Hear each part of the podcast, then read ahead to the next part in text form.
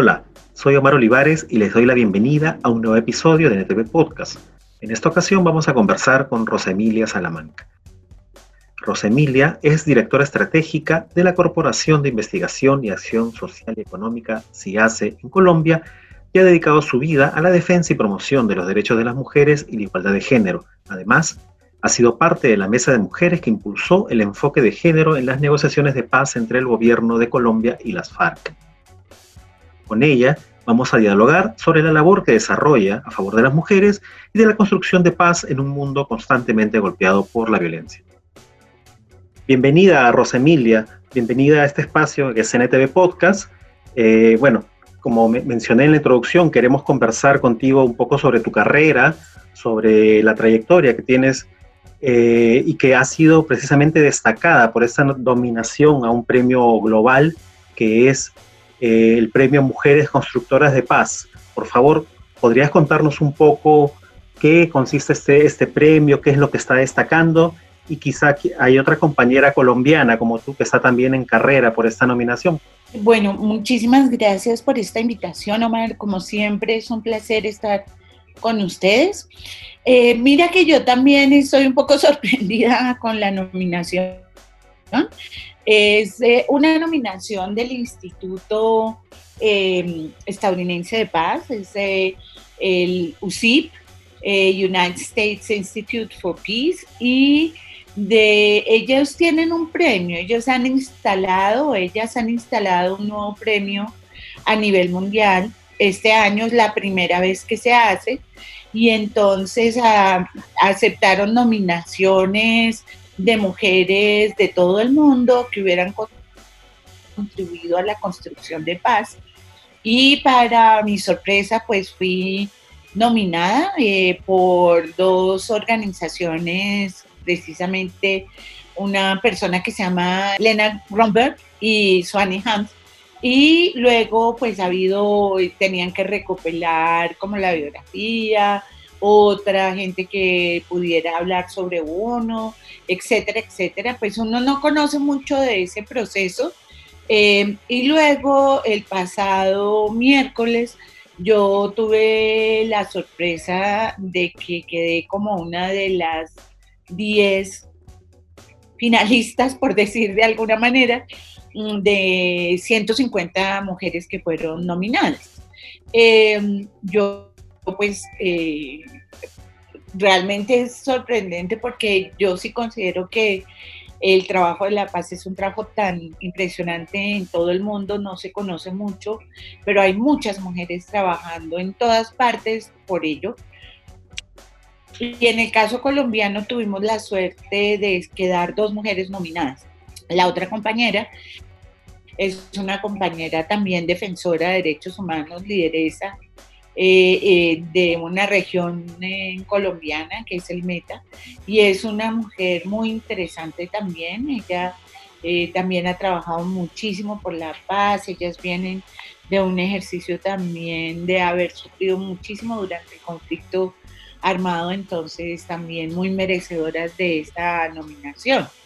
Y en el caso colombiano, yo creo que el movimiento de mujeres latinoamericano es muy fuerte y en el caso de Colombia el movimiento de mujeres por la paz es muy fuerte. Eh, son muchas, muchas mujeres. Entonces, claro, la nominación de una o dos es muy simbólico de un trabajo de muchas mujeres. Eso es muy importante que se diga y se sepa. Esto es un trabajo colectivo donde muchas mujeres a nivel local, a nivel regional, a nivel nacional, han contribuido de múltiples maneras en su vida cotidiana, en su vida diaria, en todo lo que hacen. Eh, construyen paz con muchísima dificultad, con muchísimos desafíos, a pesar del contexto, a pesar del ambiente político, a pesar de las amenazas. Yo creo que las mujeres siguen construyendo y construyendo mejores condiciones de vida, porque también es lo que todas concebimos como paz. Y la paz para las mujeres, al menos en Colombia y para mucha gente, no es el silencio de las armas, sino es realmente la construcción de una vida digna y adecuada para todos y todas. Sí, eh, solamente para comentarte, bueno, la otra compañera, como tú bien la mencionas, es Ángela María Escobar, la otra compañera colombiana, junto a, ti,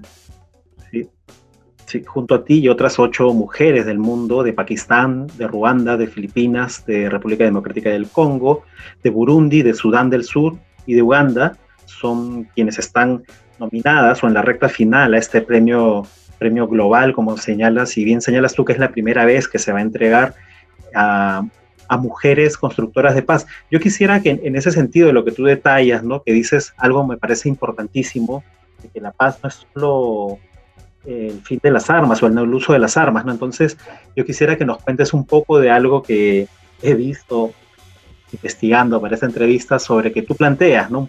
La propuesta de la pedagogía o las pedagogías para la paz. Por favor, Rosemilia, si podrías detallarnos qué significa esto y en qué consiste. Sí, antes de seguir adelante, yo sí quisiera saludar y gracias por, poner la nota a muchísimo Ángela María, porque eh, un trabajo muy fuerte de la red donde ella pertenece, que es la red de mujeres lideresas y profesionales, defensoras de derechos humanos, y también a las otras colegas africanas y asiáticas que también han sido nominadas, muchas de las cuales hemos tenido la fortuna de conocer y muchas de las cuales son tremendas, tremendas toda una vida trabajando por cambiar las situaciones en sus países. Son mujeres increíbles. Eh, también todas en condiciones muy adversas. Eh, y cuando tú me preguntas sobre la pedagogía de la paz, bueno, para, para la, Colombia este tema de la pedagogía de la paz eh, tiene que ver con la manera como nosotros enfrentamos la construcción de la democracia, creo yo, y la democracia, y ahí hablo como mujer feminista, la democracia desde un punto de vista de la democracia radical, es decir, y cuando digo radical, no estoy diciendo radicalizada en términos de confrontación, sino radical en términos de la profundidad que implica realmente la democracia. Entonces, en ese sentido, creo que es supremamente valioso entender que la construcción de paz tiene múltiples caminos. Aquí las mujeres en algún momento dado en un colectivo del que yo hago parte, colectivo de pensamiento de acción Mujeres, Paz y Seguridad, desarrollamos el Pacto Ético por un País en Paz. ¿Y eso qué significaba? Significaba realmente retomar y repensar, redefinir lo que significa la ética de la democracia. Y eso son muchas cosas. Eso necesita un salto, digamos, cultural, un poco como lo, lo anunciado en la o sea, estamos en un cambio de matriz cultural muy profunda y eso implica un cambio de matriz cultural política, económica, social. Entonces, cuando hablamos de la pedagogía de la paz, no es, eh, no, pues es una cosa de mucha, mucha envergadura, porque implica construir nuevas formas de ciudadanía que realmente puedan pensarse el ejercicio ciudadano exigible, pero también nueva propuesta, nueva propuesta en tanto modelos de vida, nueva propuesta en tanto conversaciones entre distintas aproximaciones de lo que significa la buena vida aproximaciones feministas, aproximaciones del buen vivir indígena, aproximaciones de lo colectivo y comunitario, desde lo campesino, de lo cooperativo. Es decir, yo creo que estamos a puertas de ir, no, no a puertas, hemos ido construyendo y estamos, es ahora con la gran oportunidad de mostrar que la paz tiene mucho que ver con el bienestar de la gente, y que la transformación de conflictos tiene que darse no solamente en lo teórico, sino en lo práctico, en lo concreto, en, la vida de todos los días, que es lo que planteamos tan fuertemente las mujeres. Eso implica además, Omar, una, una pedagogía donde como ciudadanas y ciudadanos tenemos que aprender a generar nuestras propias autonomías de pensamiento, a tener pensamiento propio que es algo que las feministas hablamos con mucha fuerza, es decir, no podemos seguir con estas matrices patriarcales de seguir al patriarca o seguir al caudillo o a la caudilla, no importa, esas son matrices donde se acaba tanto con la autonomía y creemos firmemente en que ahora el poder tiene que estar realmente en una ciudadanía crítica y constructiva, que de manera autónoma sea capaz de escoger. Y por otro lado, la política como está hecha hasta el momento, clientelista, corrupta, eh, polarizante, también tiene que transformarse, tiene que aprender a construir la honestidad, tiene que aprender a construir en su rendición de cuentas a la ciudadanía y en el cumplimiento de los derechos que le han sido encomendados en múltiples constituciones y no solamente comprar a la gente. Es decir, eso es, eso, es lo que creemos que es pedagogía para la paz. Eh, no, es que la paz no es solamente que nos hablemos bien, es que nos hablemos bien, pero hagamos bien y, podamos rendir cuentas satisfactoriamente a quienes son los electores. Y finalmente una cultura que salga de esa matriz patriarcal, de la discriminación, de, no reconocimiento, de creer que todo es blanco y, negro y cuando hay tantos colores, tantas cosas en en el intermedio, de reconocer que no somos iguales, pero que la no igualdad nos da riqueza y ser capaces de entendernos eh, como humanos y humanas multicolores. Y finalmente la paz tiene que ver con una conciencia muy alta de que los seres humanos no somos los únicos que existimos en el planeta. Los seres humanos coexistimos con muchas especies, pero coexistimos además con la misma capacidad de la naturaleza y de la tierra, de la casa, como se dice, de la casa de todos. Entonces, esta casa de todos y todas es una casa que desde la perspectiva de las mujeres, desde la ética del cuidado, se tiene que cuidar. Eso es paz y pedagogía de la paz para nosotras y nosotros. Es una revolución cultural muy profunda que implica todo. Sí, muy importante todo lo que señalas, eh, sobre todo esto último que dices, que compartimos una casa con todos, ¿no? con todos los seres vivos y precisamente el humano es el que más la, daña, la perjudica y eso es probablemente una de, de las razones de esta pandemia que estamos viviendo. Pero has, dicho varias cosas importantes, ¿no? Esto del cambio de matriz cultural, eh, la importancia de, la igualdad entre todos. Y bueno, viendo un poco más a parte de tu trayectoria, yo quisiera consultarte algo, ¿no? He visto que tú gran parte de tu trabajo, de tu vida, también la has dedicado al trabajo con las poblaciones indígenas en tu país, eh, ¿no? Has tenido una gran relación de amistad, de trabajo y precisamente en tu país es que se está dando un, igual que en varias partes de América, como en Honduras, como en Perú mismo, la matanza de los líderes indígenas por parte de las mafias que no quieren dejar de talar ilegalmente, dejar de cultivar cultivos ilegales o la minería ilegal. No, sé si nos puedes contar un poco sobre este problema que está ocurriendo en tanto en tu país como en el resto de América Latina y quizá si quisieras compartir un poco sobre ¿Qué se pierde además de con la matanza de esos líderes indígenas? ¿no? Estos son portadores del saber ancestral. Pues sí, en Colombia la situación es grave en relación a líderes, lideresas, defensores, defensoras y constructoras de paz. Eh, la situación ha, ha, venido, ha sido muy complicada, como ustedes bien lo saben, eh, desde hace muchísimos años. Teníamos una fuerte esperanza en que el acuerdo de paz pudiera revertir estas situaciones tan difíciles.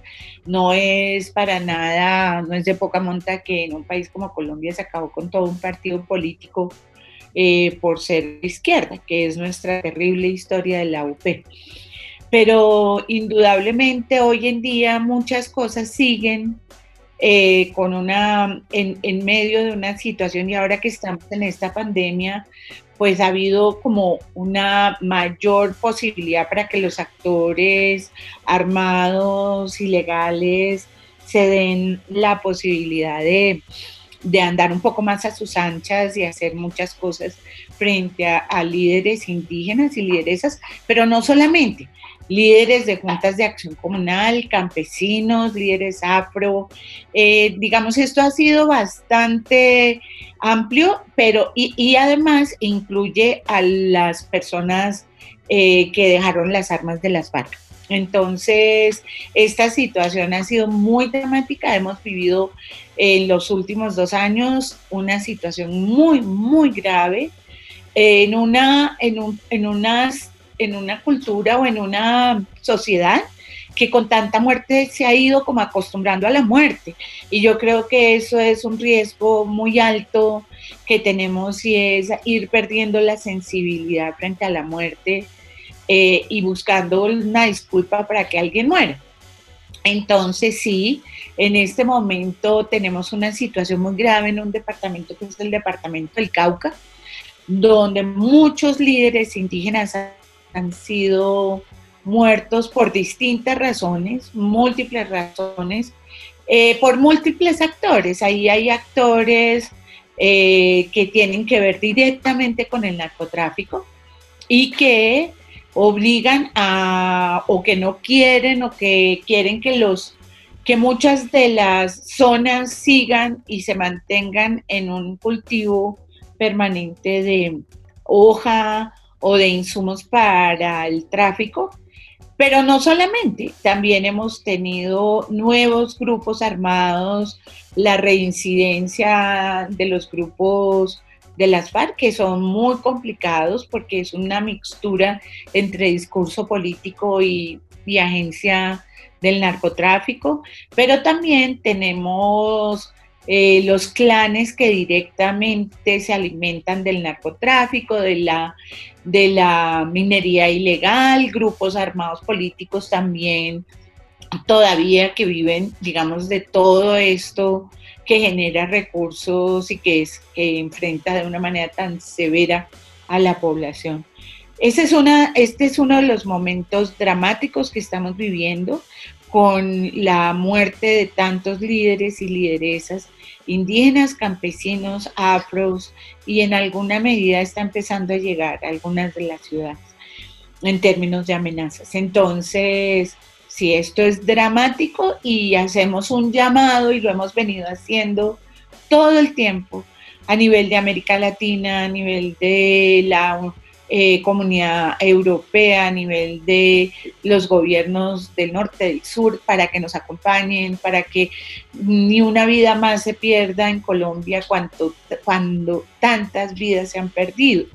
Y, y finalmente decir que no se puede honrar un acuerdo de paz cuando eh, la gente que ha firmado los acuerdos de paz y que está en proceso de reincorporación eh, constantemente ve su vida en riesgo, pero no solamente en riesgo, sino que el asesinato de mm, personas reincorporadas sigue siendo una, una acción sistemática, a nivel del país. Todos los días tenemos una nueva persona excombatiente que está honrando los acuerdos de paz que, que es asesina. Esto es muy grave, muy grave, muy grave. Y Omar, perdona que te diga esto, pero creo que además cuando tú dices la inversión en un líder indígena, en términos de la inversión, en todo sentido, no estoy hablando de la inversión en dinero, Estoy hablando de la inversión cultural, en conocimiento, el valor increíble que tiene un líder, una lideresa que ha tenido que enfrentar mil maneras para poder hacer su propio aprendizaje, sea una autoridad tradicional, sea quien sea. El valor que tiene es incalculable, pero además es casi irrepetible.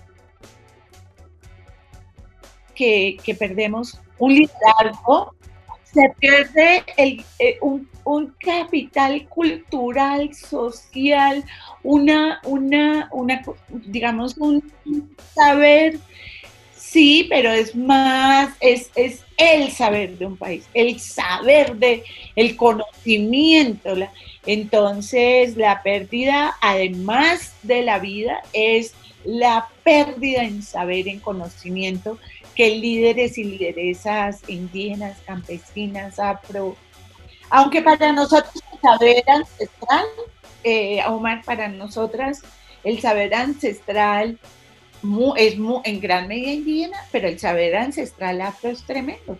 Y el saber ancestral campesino que se ha construido durante décadas y décadas de cultura campesina.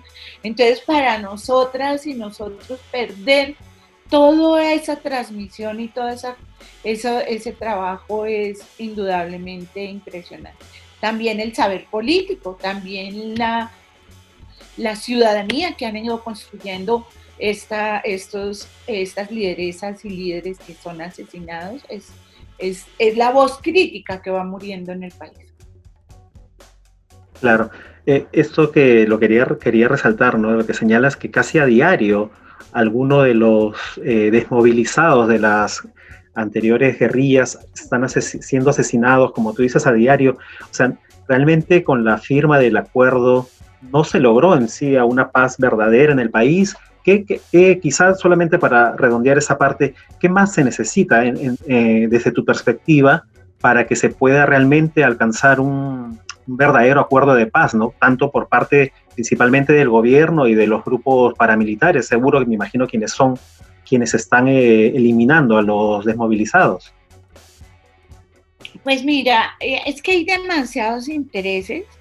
Eh, ahí, aquí se habla más o menos de unos 190, 200 exguerrilleros y exguerrilleras asesinadas desde la firma del acuerdo, que es un número tremendo, tremendo, tremendo. Fuera, digamos, de los números impresionantes de 600, 700 líderes y lideresas que también han, han sido asesinados.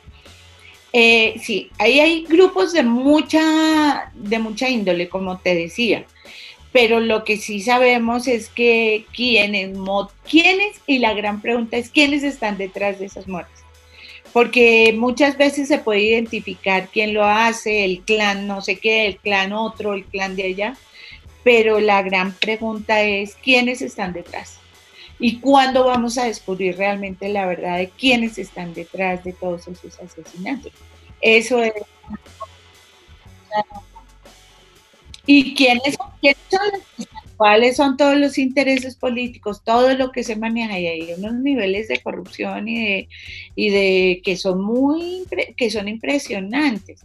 Ahora, nosotras eh, defendemos el acuerdo de paz, es decir, que, que el acuerdo de paz no haya dado todos los resultados y, y vivamos en este momento en un país idílico, eh, pues esa era posible, porque precisamente hemos tenido los conflictos que hemos tenido, porque no tenemos un país idílico. Eh, tenemos un país lleno de, problemas, llenos de traumas, lleno de, dificultades, un país de sobrevivientes. Esto es un país para, de sobrevivientes en gran medida, sobre todo para la gente más rural o más pobre. Entonces, nosotras creemos que hemos ganado mucho con este acuerdo de paz porque tenemos algo que nos permite hacer una exigibilidad, seguir un camino, una ruta, un plan de acción que nos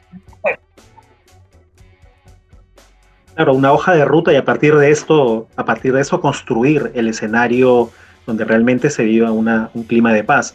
Eh, yo no, no, quisiera terminar esta entrevista porque recuerdo una anécdota que creo que fue la última vez que nos encontramos cuando, y tú has mencionado algo de la herencia afro que hay precisamente en, el, en, la zona del Cauca, y me viene a la mente una anécdota de cuando te mencioné de un grupo que había escuchado de tu país, que es eh, Herencia de Timbiqui, que reivindica todo lo que están pasando, lo que han pasado, sí, Herencia de Timbiquí. Eh, y recuerdo mucho que cuando, cuando te comenté eso, te conmovió bastante por el recordar de lo que está pasando en esa, en esa zona, en esa área. y ahora lo mencionas, ¿no? que es precisamente eh, eh, la zona de tu país, el Cauca, donde está Timbiquí, que es la más afectada por todos estos problemas que tú estás describiendo.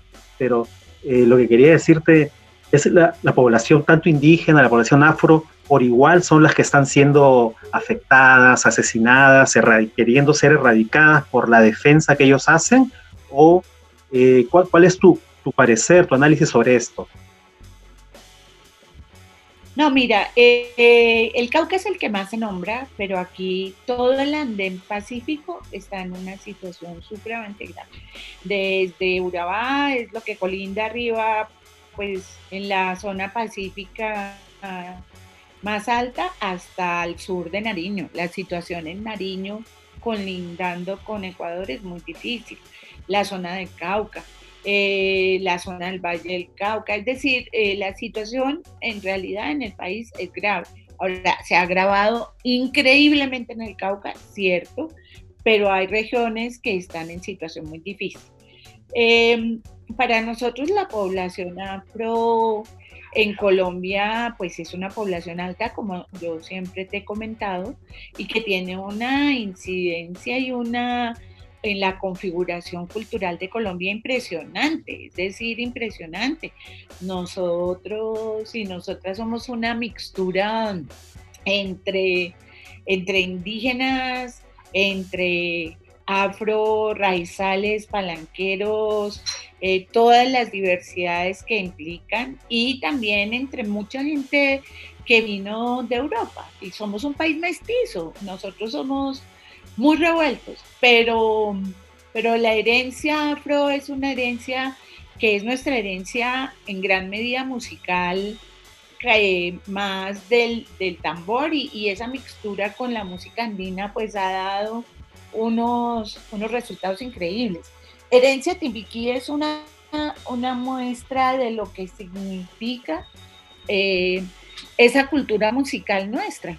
Y así hay un millón. Y, y, yo creo que ese, esa musicalidad y esa herencia musical de los afro es lo que les ha permitido en gran medida salir adelante de una situación muy difícil, en cuyas zonas eh, se da la minería ilegal y se da fundamentalmente por el oro. Entonces, ahí la minería ilegal ha ido destruyendo los territorios a, punta de extracción ilegal de oro, no extracción artesanal, porque la gente hace un trabajo artesanal, hay mujeres artesanas del oro increíbles que tienen unas organizaciones cooperativas, cosas bellísimas, pero la, eh, lo que llamamos lo ilegal, es decir, el extractivismo del oro a gran escala, hecho a las patadas, una cosa horrible, ha ido acabando con muchos de los territorios de las comunidades afro en el país. Y Rosemilia, cuéntanos también un poco ¿Cómo fue el proceso en el que participaste dentro de un colectivo de mujeres, entiendo, en las negociaciones de paz entre el gobierno de Colombia y la FARC, ¿no? Ustedes, eh, si no me equivoco, lograron que estas negociaciones incluyeran el enfoque de género y la perspectiva de, las mujeres. Por favor, cuéntanos cómo fue esa experiencia y cuál fue el aporte que lograron ustedes. Y para mí eso es muy importante porque fue un grupo de mujeres donde estuvimos muchas voceras, voceras muy variadas y donde hicimos conjuntamente a través de la Cumbre Nacional de Mujeres y Paz una incidencia muy fuerte frente al acuerdo de paz. Ese fue un trabajo colectivo, ahí no se puede nombrar una, una persona, no, fuimos todo un una cumbre, un ejercicio de organización de las mujeres, más de 18 mujeres voceras que de una u otra manera se escribió, se hizo lobby, se planteó la comisión de género, se trabajó muchísimo, muchísimo. Entonces, a mí sí me parece que ahí debe ser muy preciso en tanto fue la cumbre nacional de mujeres y paz la que incidió eh, frente a ese, a ese ejercicio. Eh, las mujeres a través de la Cumbre Nacional eh, de Mujeres y Paz, de las cuales yo fui una, una vocera, pero éramos muchas voceras. Bien, Rosemilia, yo quiero primero reiterarte las felicitaciones por esa nominación, que es un reconocimiento más a toda una trayectoria de vida en la defensa de las mujeres, de los derechos humanos y en la construcción de paz. Y qué mejor ejemplo que tu participación en las negociaciones para la firma del acuerdo de paz entre la FARC y el, el gobierno de Colombia.